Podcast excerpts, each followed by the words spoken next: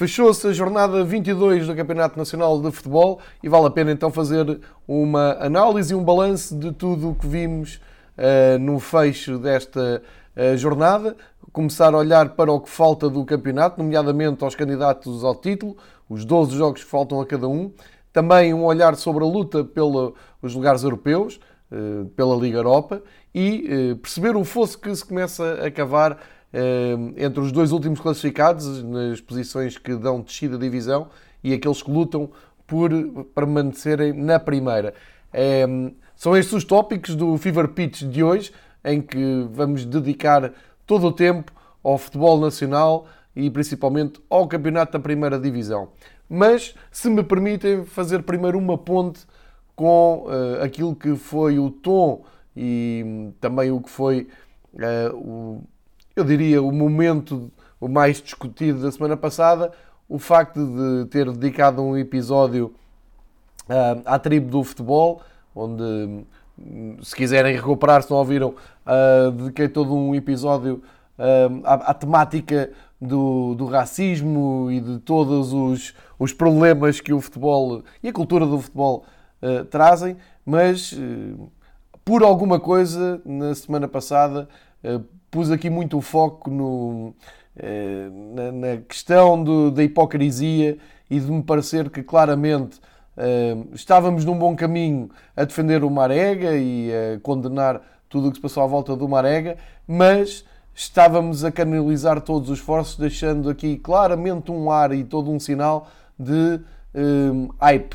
Isto é, sim senhor, todos à volta do Marega, mas estamos a descurar e estamos a desprezar, ignorando tudo o que se passa à volta, e por isso eu coloquei um pouco o tom na hipocrisia com que se tratou um pouco disto tudo.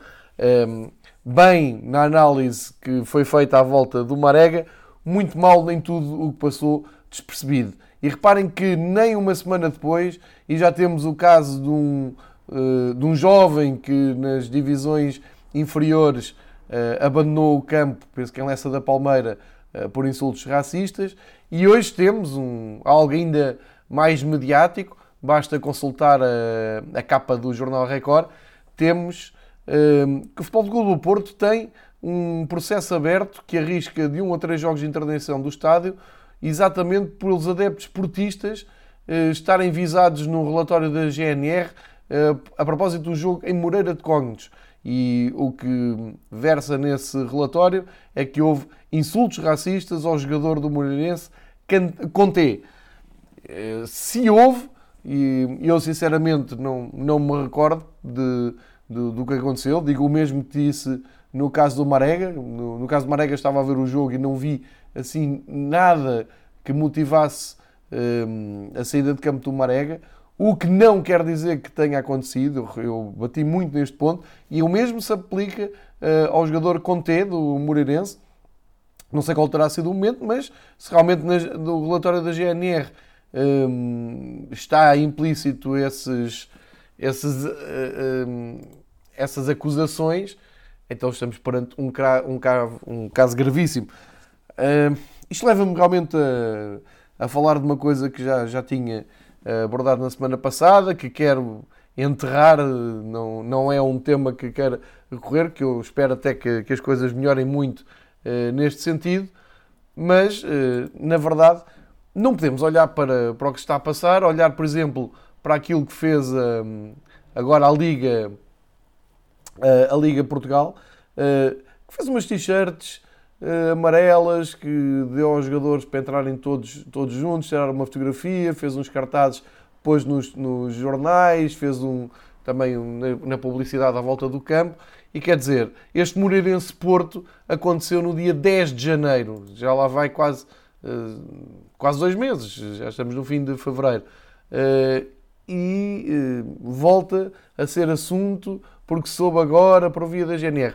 É, é aquilo que eu disse no outro episódio.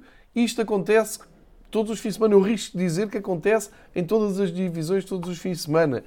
Se atacarmos por um caso mais mediático, extinguirmos os outros, muito bem, mas é que eu não vejo isso. Hum, eu, a minha posição é muito crítica, eu acho que isto é tudo muito superficial. Estas atitudes que, a Liga Portugal toma de, de aparecer com, com frases feitas e com o presidente da Liga uh, aparecer no, num telejornal todo nervoso a dizer que defende muito. Eu acho isto tudo superficial, acho isto tudo muito hipócrita. Não é feito nada em concreto para isto terminar. E eu não, eu não precisava do caso do Conte do, do Moreirense, porque já tínhamos tido uh, precisamente um caso de, que a UEFA até arquivou, mas pela, pela UEFA ter arquivado não quer dizer que não tenha acontecido. Aconteceu, nós ouvimos, com o líder da claque do Futebol Clube do Porto uh, chamar macaco ao, jogador do Young Boys, Curiosamente, o Young Boys veste as mesmas cores da t-shirt amarela da, da Liga Portugal. Pode ser por aí também um, uma homenagem mais disfarçada da Liga Portugal a coisas que realmente não têm piada nenhuma e que são todas lamentáveis. Agora, parece-me que realmente em Portugal isto só lá vai com o efeito dominó. Quando aparecem dois, três setores a, a criticar, então vai o resto tudo atrás. Quando ninguém aparece a criticar, está tudo calado, ninguém quer uh, confrontar ninguém, não, ninguém se quer chatear com isto, mas é um problema grave. Não vá lá com t-shirts nem com cartazes. E se querem fazer alguma coisa como deve ser, então façam assim. Sempre que houver manifestações racistas, seja em que estádio for, parem o jogo, cancelem o jogo, castiguem as equipas, castiguem os adeptos, uh, preparem castigos severos ao nível das multas e de jogos à porta fechada, assim como Assim como não é só insultos racistas, é quando chamarem um, ehm, ou, ou, ou, quando os delegados da Liga ouvirem, como eu ouço, que a menos sejam surdos, um estádio inteiro a insultar o setor visitante, como é o caso, por exemplo, de, que é aquilo que eu mais conheço, com o famoso cântico um, ehm, eh, que o Benfica tem do glorioso SLB e que se canta de outra maneira, não, não vou agora dizer aqui, sempre que o Benfica joga do outro lado. Quando temos um estádio todo a insultar os adeptos de outra equipa, pare-se o jogo. Pare-se o jogo e diga-se às pessoas eh, pelo speaker que não é, não é assim. Porque senão estamos a por um lado, a dizer, sim senhor, isto é tudo natural, faz parte do espetáculo, faz parte do futebol. Eu ouço nas transmissões do operador principal do futebol português, a Sport TV, sempre que o estádio canta todo. Eu vou dizer aqui, filhos da puta SLB, sempre que se canta isto, os, os, os jornalistas e comentadores da Sport TV disfarçam dizendo assim, grande ambiente. E agora o público a manifestar-se, a empurrar a sua equipa para a frente. Não, estão a insultar pessoas.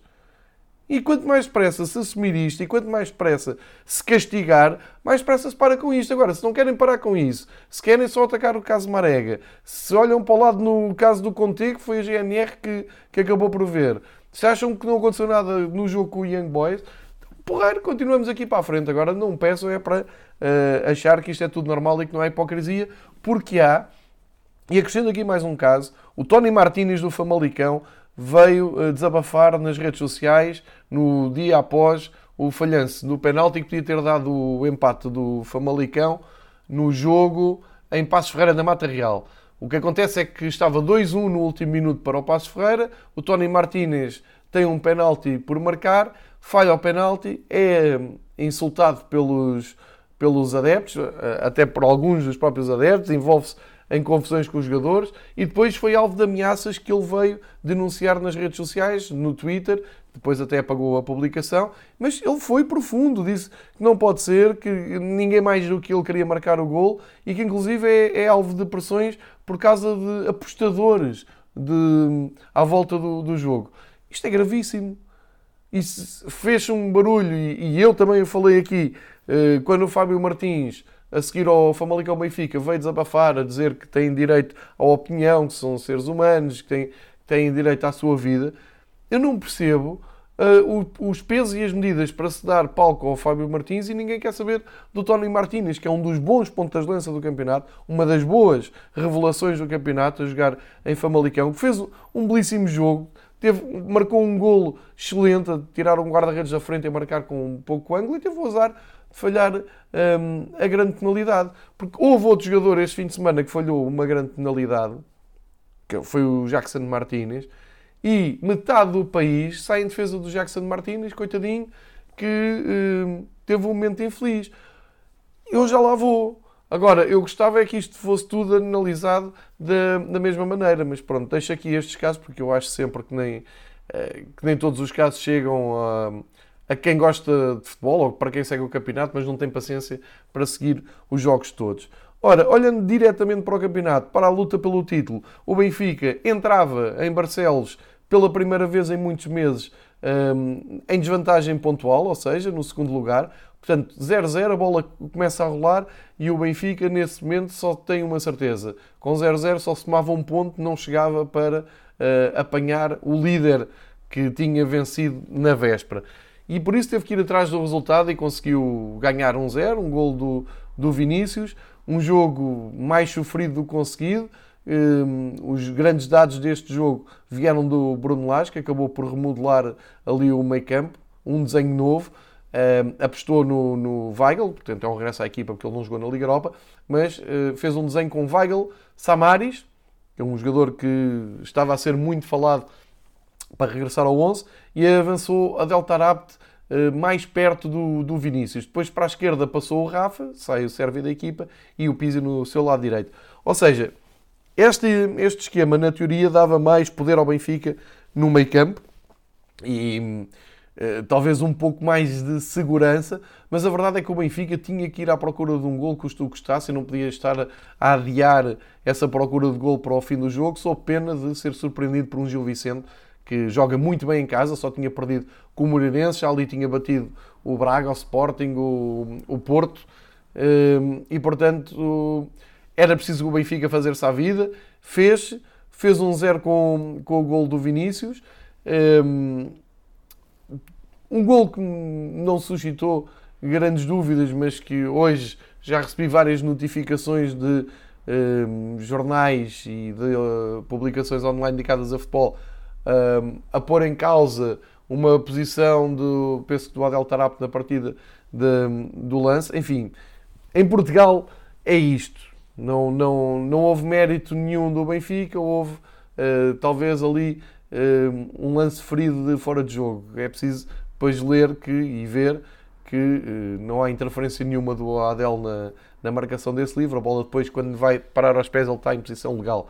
Já um, eh, aos 35 minutos, quando uh, se anula um golo ao Vinícius, a Sport TV não soube explicar bem porquê, porque não é claro que o Vinícius estivesse em posição ilegal, porque a primeira vez que a bola vai para ele e ele está realmente adiantado, um jogador do Gil Vicente corta a bola, depois a bola até vem da defesa do Gil Vicente, apanha o Vinícius isolado e ele fazia aquilo que era o 2-0. E com 2-0 o Benfica tinha ali mais margem para uh, fazer um jogo bem mais tranquilo.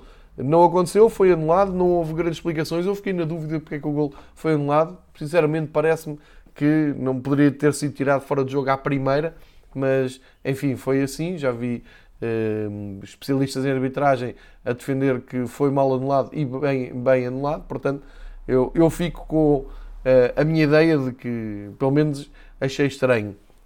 O resto do jogo, Gil Vicente, enquanto esteve um zero, realmente acreditou. Tem uma belíssima equipa, tem bons jogadores, tem o Kraev, o Lorenzi, o, o Sandro Lima, um excelente avançado. Uh, enfim, tem, tem ali argumentos para realmente pegar no jogo. ouvi as palavras com atenção do Vítor Oliveira, um dos treinadores mais interessantes da primeira divisão, cujo discurso é ignorado, mas devia ser uh, ampliado e ouvido, uh, a explicar que o Gil Vicente só não foi mais feliz porque os jogadores nestes, nestes encontros mais mediáticos tendem a ser mais individualistas, a esquecerem o coletivismo e por isso houve ali algumas decisões uh, que o individualismo acabou por trair eh, os objetivos da equipa. Eu concordo em absoluto, eh, nomeadamente em alguns lances do Sandro Lima e do Hugo Vieira que entrou na segunda parte, a tentarem resolver sozinhos o, o jogo e ficarem ligados. Claro, é, é diferente marcar um gol uh, ao Benfica e ficar ali na ficha de jogo. Mas jogo muito difícil para o Benfica, três pontos importantíssimos para Bruno Lage. A, exibição não foi aquilo que Bruno Lage precisava, mas uh, atendendo ao contexto de quatro jogos sem ganhar, duas rotas seguidas no campeonato, uh, um esforço incrível feito numa quinta-feira para a Liga Europa na Ucrânia, bem longe daqui, uh, e também com temperaturas negativas. Enfim, este jogo em Barcelos foi aquilo que tinha que ser para o Benfica, que era ganhar ou vencer. O Benfica conseguiu os três pontos cumpre o objetivo, não sai empolgado com a exibição, é verdade, nem tem a certeza de que aquele novo desenho com uh, Weigel Samaris e Adel mais, um, mais adiantado seja o perfeito, seja o ideal, mas uh, é uma boa base para uh, dar continuidade a este bom resultado já na próxima segunda-feira com o Moreirense. Pelo meio é o jogo com o Shakhtar e o Benfica tem todas as possibilidades para um, conseguir anular a, a, vantagem, a desvantagem trazida da, da Ucrânia. Portanto, Benfica chega aos 57 pontos no campeonato. Em 22 jogos tem 19 vitórias, tem 3 derrotas, um salto positivo de 38 golos, chegou ao gol 50, é o melhor ataque da, da prova e também tem a melhor defesa da prova, apesar de nos últimos jogos ter sofrido vários golos. Desta vez, Odisseias, mais uma grande exibição, um, ficou com a baliza a zero e mantém os 12 golos sofridos. Um, para se ter uma ideia, a segunda melhor defesa é do Porto, tem 15, e o segundo melhor ataque também é do Porto, tem 47. Portanto, há aqui algum equilíbrio, uh, vai ser assim até ao fim. Um, o Porto cumpriu a sua obrigação de ganhar o Portimonense. A surpresa aqui é que teve muitas dificuldades e só ganhou mesmo à bomba. Golaço do Alex Teles. O Alex Teles vale pontos, o Alex Teles vale uh, muito na equipa do Futebol Clube do Porto uh, e nem é normal ser um, um defesa lateral uh, a ser tão preponderante, mas a verdade é que é uma mais-valia.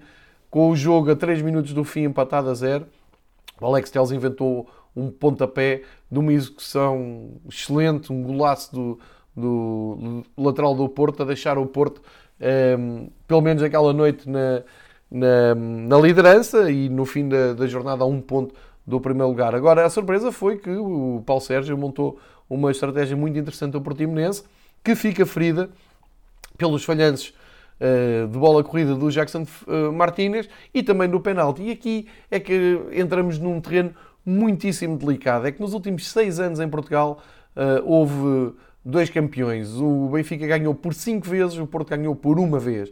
E dessas cinco vezes houve sempre, eu, eu, diria, uma nova moda se levantou, uh, diria, paralela à análise ao futebol, que é toda uma comunicação fora de campo que põe em causa tudo e todos, todas as semanas, todos os lances, todos os golos. Não há nada que seja um, salvo de, de, teorias da conspiração. E um, por força dos factos, não é? como o Porto perdeu cinco vezes o campeonato, durante esses cinco anos um, o Porto tem-nos dado banhos de uh, teorias de conspiração e até de algumas intervenções em que diz que o campeonato Benfica não é legítimo, portanto não é Liga Nós, é Liga Salazar. Isto foi dito uh, e repetido N vezes sem que a nós tenha tomado uma posição, sem que a Liga Portugal tenha tomado uma posição. Não me canso de dizer isto e, e sempre voltamos ao caso do Marega. Eu gosto de puxar por estas pontas soltas porque acho verdadeiramente inadmissível que isto tenha acontecido. Hum, assim como todas as semanas nos habituámos a um gol e no dia a seguir vão falar de um, um livre que, ou um lançamento lateral que condicionou o jogo todo e era ao contrário, portanto, só para expor um pouco ao ridículo. Um, e isto acontece de várias frentes, não, não só do Porto, mas eu digo por via dos factos, pelo Porto ter perdido 5 vezes, uh, habituámos-nos a isto com, com fartura. Um, eu vou dar uh, exemplos práticos de tratamento após cada jornada, dos mesmos que se queixam que o futebol tem que ser para os verdadeiros e que quem tem que comentar o futebol são os entendidos e que isto está sempre na, na área das, das, suposições e, e, de mandarem abaixo. Ora bem, o, o António Tadeia, por exemplo, o António Tadeia há, há pouco tempo, depois de, de, um jogo do Benfica, que o Benfica beneficiou de um autogol, que acho que é normal, o Benfica tem 50 golos marcados, no ano passado chegou aos 100 golos marcados no campeonato, o, o, o, que é estranho é que não haja pelo meio ali um, um autogol ou outro. Mas o António Tadeia achou estranho, achou estranho e, e levantou uma teoria, publicou-a e como publicou, como uh, tem um, um, site e também uh, publica vídeos, ou seja, a opinião é absolutamente pública, é mesmo para, para se discutir. Uh, estamos à vontade para agarrar nessa, nessa opinião dos autogols e dizer que é ridículo, porque não, não faz sentido nenhum acreditar que haja um jogador, seja ele qual for, que mete a bola na baliza de propósito, porque se isso acontece, então parem o futebol. Parem o futebol, limpem o futebol, corram com essas pessoas que uh, prejudica os próprios clubes uh, a favor de outros. Agora, enquanto eu não acreditar nisso, vou sempre dizer que é ridículo. Seja o, o, os golos, de autogolos a favor do Benfica, seja o Tonel há uns anos que marca na própria baliza do Bolonense em Alvalade, seja os autogolos que o Porto uh, beneficia. É, enfim, eu nunca vou por aí, mas quando vejo um texto dedicado, uma teoria dedicada, uh, muito preocupado com os autogolos do Benfica, tudo bem, agora temos de ser coerentes. E a coerência é quando chega um lance ao dragão uh, que acaba por ser basicamente um quadro poético. O Jackson Martinez parado para marcar um penalti na baliza dos Super Dragões. Portanto, ele está a olhar para a baliza, atrás está a claque que o venerou, e bem, porque o Jackson Martinez, e eu já defendi o Jackson Martinez publicamente, quando a bola fez uma crónica asquerosa de um bolonense SAD portimonense, em que a crónica foi só bater no Jackson Martinez, dizendo que o campeonato português não presta porque há uma equipa que tem como titular um jogador que cocheia, e eu repreendi isso, disse na BTV e digo aqui que é uma falta de respeito por um grande profissional de, de futebol. Portanto, estou perfeitamente à vontade para comentar isto e com moral para dizer que acho que o Jackson Martínez não tinha condições psicológicas para marcar aquele penalti. E quando eu vejo um penalti tão mal marcado, chutado para baixo, com a bola a sair por cima, com o estado em delírio e o contraste de, quer dizer, falha um penalti nem esboça sequer um, um, arrependimento, fica, parece até um ar aliviado, isto já é interpretação minha, como, como é óbvio, mas é a maneira como eu vi isto, e no dia a seguir não querem que as mesmas pessoas que são eh, que estão há, lá está há seis anos fartas de ver tudo ser posto em causa no futebol português porque há uma equipa que ganha mais com as outras, quando acontece um caso destes, não permitem sequer que as pessoas levantem esse respeito. Assim, mas ele, ele estava em condições de marcar o penalti. Será que ele, ele sentia-se bem a fazer o, o gol do Portimonense? Para depois, depois sai mais tarde ovacionado? Isto é tudo muito estranho. E se isto fosse ao contrário, se o palco fosse outro e se fosse um ex-jogador do Benfica na luz a, a mandar um penalti daquela maneira para o piso 3 da bancada Sagres, meu Deus, o campeonato parava. Tínhamos aí audiências até ao, ao primeiro-ministro. Portanto, tem que haver coerência nestas coisas. E porquê é que ele trouxe o António Tadeia para aqui? Porque o António Tadeia faz um texto a defender o Jackson Martínez, e bem, porque eu também já o defendi, como já expliquei, mas não pode haver esta falta de coerência. Quer dizer, o Benfica ganha com autogolos, hum, isto é complicado, temos os autogolos. O Jackson chega ali ao Porto, chuta a bola para as nuvens. Não, não, não. Quem põe isto em causa é atrasado mental. Até é, sim, é. Mas é para tudo. Não é só quando, hum, quando convém. Eu digo isto com, com, com zero de crítica pessoal. Isto é tudo criticável publicamente, porque acho realmente há dois pesos e duas medidas. Não, não, não, não vale a pena. É que, e percebe-se perfeitamente depois o alinhamento todo. Ainda não tinha acabado o jogo, as redes sociais, nomeadamente o Twitter, já estavam cheias de intervenções de pessoas ligadas à comunicação do Porto a lembrar, atenção, o Jackson também falhou uh, um penalti contra o Benfica há uns valentes anos e, portanto, não podem dizer que agora fez propósito. Uma coisa não tem nada, tem nada a ver uma coisa com outra, senhores. Uh, deixo aqui só a minha, a minha opinião. Dizer, pelo menos pôs a jeito, pelo menos foi imprudente. E já que estamos a falar de agentes que um, criticam, o Tadeia é um jornalista que acompanha os jogos da seleção, não é um jornalista qualquer, é, um, é o, o, homem de confiança da RTP para, para comentar os jogos da seleção, por isso é que merece uh, que estejamos aqui a comentar as suas opiniões. E temos um ex-internacional português eh, também é jogador do, do Porto e do, do Deportivo da Coronha e das Juventus, o Jorge Andrade. Tem espaço de comentário na RTP3 e já não é a primeira vez que uh, tem comentários menos abonatórios para, por exemplo, para a equipa do Bruno Lage, ali qualquer coisa mal resolvida, e um, no rescaldo do, do jogo desta jornada, disse isto que eu vou agora partilhar com vocês. Não respondeu muitas vezes claramente ao, que se pedia e até disse que não viu o jogo do Porto. Se calhar estava a ver o canal Panda. Mas eh, eu faço aqui uma pausa até só para ehm, refletir sobre isto. O Jorge Andrade, o que é que quer dizer com isto? Quer dizer que o, o Bruno lá está a mentir? Que viu o jogo, mas isso não viu? E se não viu o jogo, estava a ver o canal Panda. Qual é que é o objetivo de um comentário deste na, na RTP3, canal público? Uh, o que é que isto acrescenta à discussão do futebol? O que é que isto traz de novo para se perceber o, o jogo? Nada. Isto é a mesma pessoa que disse que por ele, uh, quando o João Félix tivesse liberdade, dava-se duas porradas e limitava-se o jovem de Benfica. Isto aconteceu há coisa de, de um ano.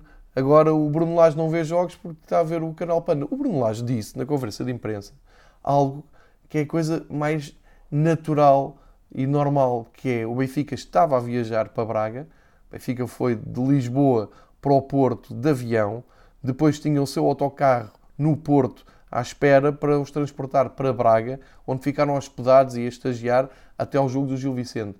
Como é que o Bruno Lage estava a ver o jogo? Não estava. Foi só isso que ele disse. E qual é o mal? Ele depois tem tempo para ver os jogos, como, como já explicou eh, N vezes. Portanto, o Jorge Andrade acha que deve dizer na RTP ah, não estava a ver o jogo, estava a ver o canal Panda. Quando o Bruno Lage estava em serviço do Benfica, estava a viajar, estava para estágio.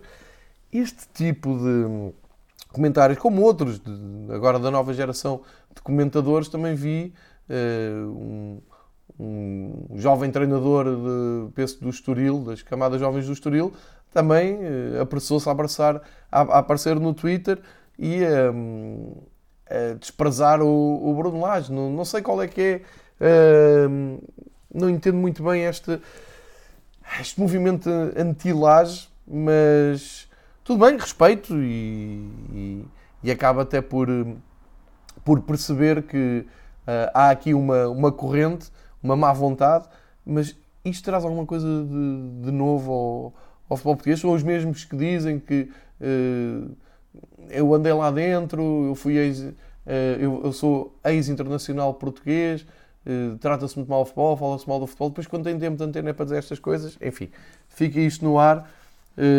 voltando ao que interessa, ao jogo do, do Porto, muitas dificuldades do Porto, fica ali no ar também, se realmente o Benfica também não, não conseguiu eh, convencer, não fez uma exibição bonita de se ver, eh, quer dizer, o Porto também não fica atrás, o Porto também foi na garra, foi à bomba, como eu disse, um grande gol do Alex Telles, também conta, e por isso é que estes jogadores são determinantes depois no, no fim das contas de cada campeonato, mas a verdade é que Benfica e Porto não estão a passar um bom momento, não estão a, a mostrar grande futebol e têm agora ambos uh, dois compromissos europeus muito complicados, tentar dar a volta a um resultado de 2-1.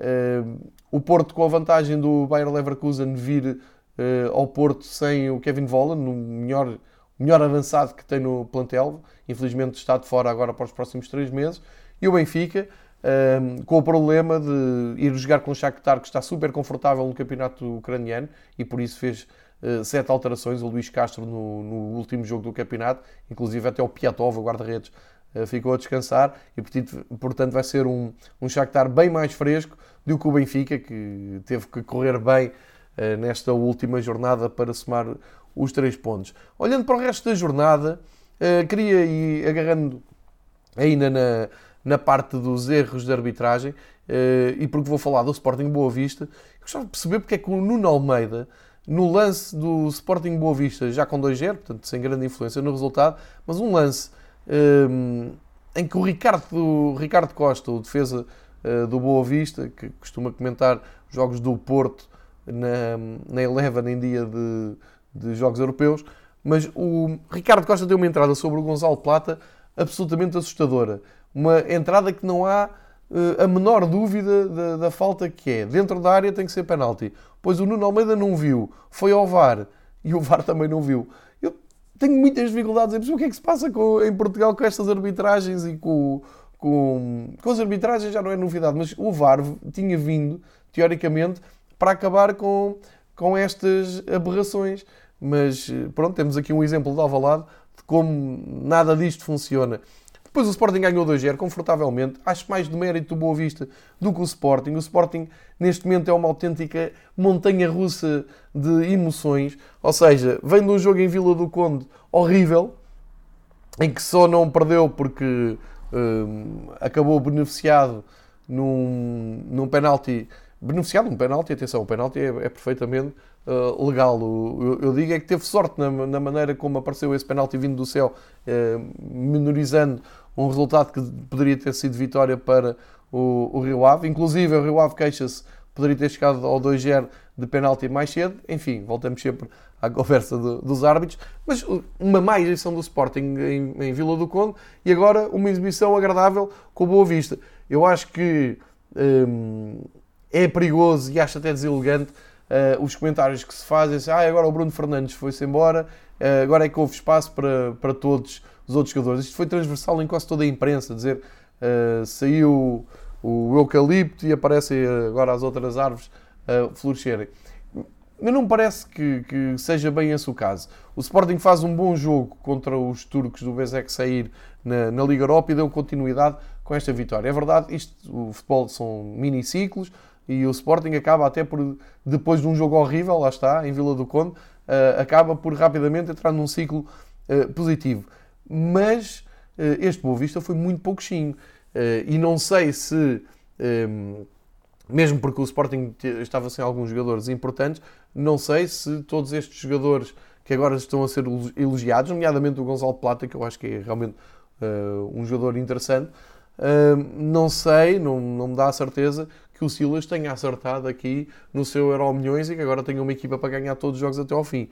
Não, não me parece que seja esse o caso. Mas, de qualquer maneira, exibição muito agradável do Sporting, vitória fácil sobre o Boa Vista, mas eu vejo isso com algumas cautelas. Eu acho que isto diz mais do Boa Vista do Daniel Ramos, que é, um, é muito limitado a nível de ideias, é um treinador que tentou impor as suas ideias no Boa Vista, as suas táticas, e a coisa não, não correu bem, uh, e anda a jogar com algo que foi trabalhado pelo Lito Vidigal. Esse sim teve muito mérito em conseguir colocar o Boa Vista a meio da tabela, onde se mantém, e não vejo aqui nenhum rasgo de gênio do, do Daniel Ramos. Mas isto é, vale o que vale, é, é, a minha opinião. De qualquer maneira, sinal positivo para, para o Sporting, mantém o quarto lugar, eh, mantém-se ali na luta pela, pela entrada na Liga Europa, que está muito acesa. E está muito acesa porque o Braga eh, continua a dar eh, bons, bons sinais, boas, boas respostas depois da derrota em Glasgow ganhou 3-1 ao Vitória de Setúbal, resultado construído na segunda parte. Ruben Amorim, muito coerente na maneira como me arma a equipa, não, não cede um milímetro, roda uh, muito os jogadores, tem confiança na profundidade do plantel. Todos os jogadores parecem estar aptos a interpretarem as ideias do treinador e a vitória sai com naturalidade, com Ricardo Horta em grande destaque. Uh, fez um, um gol, é nesta altura um, um dos extremos da, da Europa com, com mais golo e até com mais determinante. Não, há, há hoje até um quadro um, que mostra precisamente os números onde se enquadra o Ricardo Horta, que são os 10 extremos mais influentes da Europa atualmente, numa, isto em, em 6 ligas da UEFA, o top 5 mais Portugal, uh, e em 10 o Ricardo Horta aparece em oitavo, tem 18 golos marcados, 7 assistências, dá um, dá um total de 25 ações determinantes em jogo. Isto em comparação com os tais campeonatos de topo. O Ricardo Horta está à frente do Son, do, do Tottenham, que completa 16 golos, e do Gnabry, do Bayern Munique, tem 15 golos. E fica com números muito semelhantes como Mohamed Salah, Neymar, Sterling, o próprio Cristiano Ronaldo, que soma 28 ações determinantes, o Di Maria, o Jadon Sancho e o Lionel Messi, e eu estive um, debitar os nomes por ordem crescente, portanto, no, no, topo está o Lionel Messi.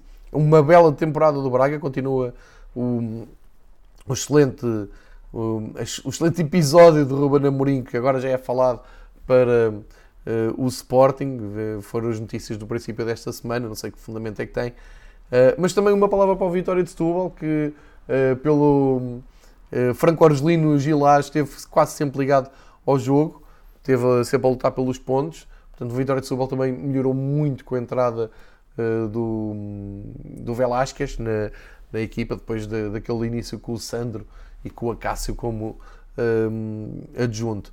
Depois, ainda na luta pela, pela Europa, o Rio Ave, vitória muito importante em Tondela, uh, esteve sempre por cima do jogo, mas a poucos minutos, a 10 minutos do fim, o Tondela fez o 1-2, o João Pedro marcou um penalti, coisa rara em Tondela, nos últimos seis penaltis só por duas vezes marcaram, e parecia que o Tondela ia pontuar, só que realmente o Rio Ave tem uma alma, tem uma ambição, muita imagem do seu treinador, está muito bem o Rio Ave no campeonato, foi à procura do segundo gol e conseguiu, acabou por vencer e somar 36 pontos, isto é, mantém-se ali a 3 do Sporting, e se o resultado Vila do Conde com o Sporting tem sido outro, eh, talvez tivéssemos uh, o Carvalhal agora ainda mais candidato à Liga Europa. A perder gás está claramente o Famalicão. Eu acho que aquela meia-final marca muito, a meia-final da Taça de Portugal, marca muito uh, o calendário do Famalicão. aquela opção de mudar a equipa toda contra o Vitória de Guimarães está a ter segundos danos a, a longo prazo aquela derrota 7-0 com o Famalicão em casa eh, foi claramente um sinal de que as segundas linhas do, do Famalicão não estavam à altura das primeiras e serviu para deixar a equipa fresca e lutar até ao fim pelo apuramento pelo Jamor. Agora que voltámos ao campeonato, vemos o Famalicão nos últimos jogos tem uh, apenas derrotas e empates, é uh, intermitente entre empates e derrotas e cai para a sexta posição, tem 33 pontos. Parece-me já difícil ver o Famalicão numa retoma e a chegar-se novamente ali ao quarto lugar. Portanto, não parece que o Famalicão consiga uh, chegar aos lugares europeus. Perdeu em Passos Ferreira, um jogo que na primeira parte foi desinteressante, na segunda teve emoção. Poderia ter empatado, como eu já disse, pelo Tony Martínez uh, na parte final, não conseguiu. O Passos Ferreira aproveitou para somar três valiosos pontos e uh, o Famalicão cava aqui um fosso para o quarto lugar eh, fica a 8 pontos do Sporting. Não sei se é recuperável. Uh, embora no próximo jogo haja precisamente o Famalicão Sporting a garantir também atenções na jornada 23. Já o Vitória de Guimarães foi ganhar a Aves, grande resposta depois de perder com o Porto. Ganhou 2-0 nas Aves, mas a coisa podia ter sido bem diferente. O Aves falha um penalti, um penalti que se fosse transformado poderia ter levado o Desportivo das Aves para uma, mais um jogo a, a pontuar, vinham do, do empate, mas a verdade é que a resposta do Vitória é forte, fazem dois golos, ganham por 2-0, um apoio fortíssimo, como é normal uh, nos jogos no Minho, do, onde o Vitória se desloca. E uh, se dizemos que o Famalicão está em quebra e com 33 pontos já não parece ser possível chegar aos lugares da Europa, ainda mais complicado se torna pensar num Vitória de Guimarães, mas se calhar é aqui que se fecha a linha imaginária fica a 8 pontos da Liga Europa, tem 31 com esta vitória. não vamos excluir Guimarães, Vitória de Guimarães e Famalicão nesta luta, mas já são claramente outsiders a correr por fora. Acho que a luta pela Liga Europa fica para Braga, Sporting e Rio Ave. Depois, em situação, naquele limbo em que já não vai acontecer nada até ao fim, fica o Santa Clara, que viu interrompido uma boa série de vitórias, quatro vitórias, todas na segunda volta, Uh, caiu em Moreira de Cónigos, mas não caiu com forma muito convincente. No fim, mesmo na última jogada, o Santana podia ter feito o 2-2. O Santa Clara não foi inferior ao Moreirense. É uma vitória importante para o Moreirense, que é a primeira do Ricardo Soares a uh, jogar em casa. E, portanto, uh, coloca ali o Moreirense no décimo lugar e já com uma, um, numa zona de conforto importante para fugir àqueles, àqueles lugares de descida. Pelo meio está o tal Boa Vista de Daniel Ramos, com 28, 28 pontos, Moreirense soma 26. O Gil Vicente manteve os 26, tal como a vitória de Setúbal. Eh, até ao 12 lugar é esta eh, a pontuação. Depois o Marítimo, eh, que perdeu no, no Jamor contra o seu ex-treinador Petit, acaba também por manter ali os 24 pontos, os mesmos do Tondela e agora do Bolonenses, que com esta vitória sobre o Marítimo um, assegura um, uma chegada a uma zona que eu acho que já é difícil de prever que um, dê descida da divisão. Isto porque o Portimonense, no 17 lugar, tem 15 pontos. O Aves, no último, tem 13. Portanto, do Portimonense para o Passos Ferreira, que é o penúltimo, tem 16, vão 4 pontos de vantagem. Passos Ferreira tem 19, o Portimonense tem 15. E a seguir o Belenenses, o Tondela, o Marítimo têm todos 24. Por isso parece-me já difícil aquele grupo de 3 com 24 pontos um, ainda serem surpreendidos por Portimonense uh, e Aves. Acho que a luta pela descida vai ficar, e cada vez está mais claro isso, vai ficar ali entre Passos Ferreira, Portimonense e Aves, criando grande expectativa para os confrontos diretos uh, entre estes três clubes. Belenenses, Tondela e Marítimo têm só que tentar não caírem em grandes sobressaltos e manterem esta distância uh, pontual. É isto que nos trouxe a jornada 22. Olhando para a próxima jornada, abre com o Portimonense Vitória de Setúbal uh, na sexta-feira às 8h30. Portanto, a equipa de Portimão tem aqui, uh, eu diria, um dos últimos apelos para entrar, reentrar na, na luta pela manutenção. Se bater o Vitória de Setúbal, uh, consegue-se chegar ali mais perto do Passos Ferreira e, e ficar à espera do que é que acontece no resto da jornada. Portanto, já é um jogo dramático, bastante dramático para o Portimonense. Recebe o Vitória de Setúbal confortável. Depois, no sábado, a jornada prossegue com o Rio Ave Belenenses.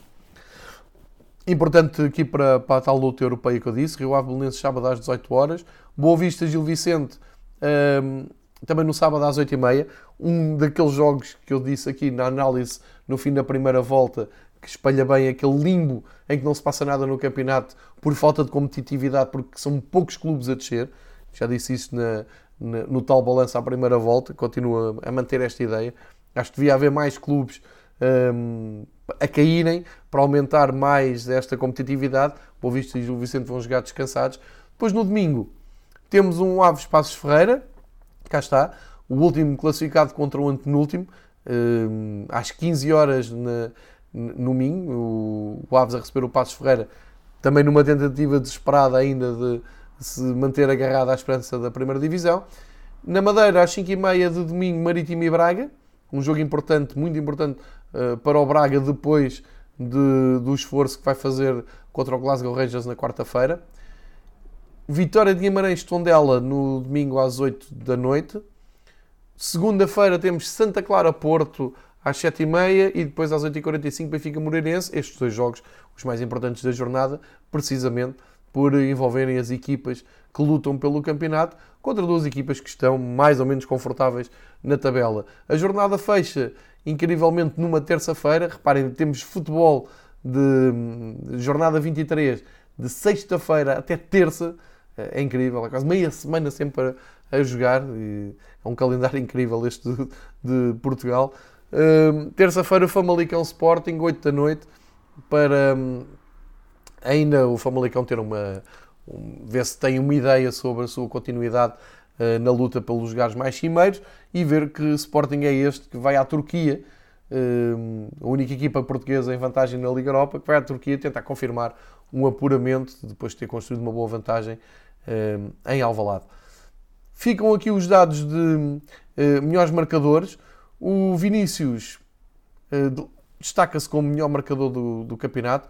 Tem, neste momento, uh, eh, 16 golos, porque contamos com aquele golo foi dito que era autogolo no, na luz, que é um golo que damos ao Vinícius, é 16 golos. O Pizzi mantém os 12. Sandro Lima mantém os 9. O Paulinho os 9. E o Bruno Fernandes, que já não está, agora brilha no Manchester United, lidera um grupo de jogadores com 8 golos, acompanhado pelo Fábio Abreu, que marcou nesta jornada. Quarto jogo seguido do Fábio Abreu a marcar. Se marcar na luz, bate um recorde de um, golos em jornadas sucessivas, uh, que está exatamente em 4. E depois o Tony Martínez também marcou, uh, chega-se também a 8 golos, foi o tal penalti. E o Alex Teles, que é o melhor marcador do Porto, com 8 golos depois daquela bomba ao Portimonense. Portanto, esperamos agora pela jornada 23, a 22 eh, acabou assim, com estas histórias que aqui partilhei e eh, esperemos então pelas novidades e pelo decorrer de uma jornada que, como vimos, é uma autêntica maratona. Começa na sexta, acaba na terça, portanto, uh, lá para a quarta voltamos com o balanço de, dessa jornada. Obrigado por ouvirem, até ao próximo Fever Pitch.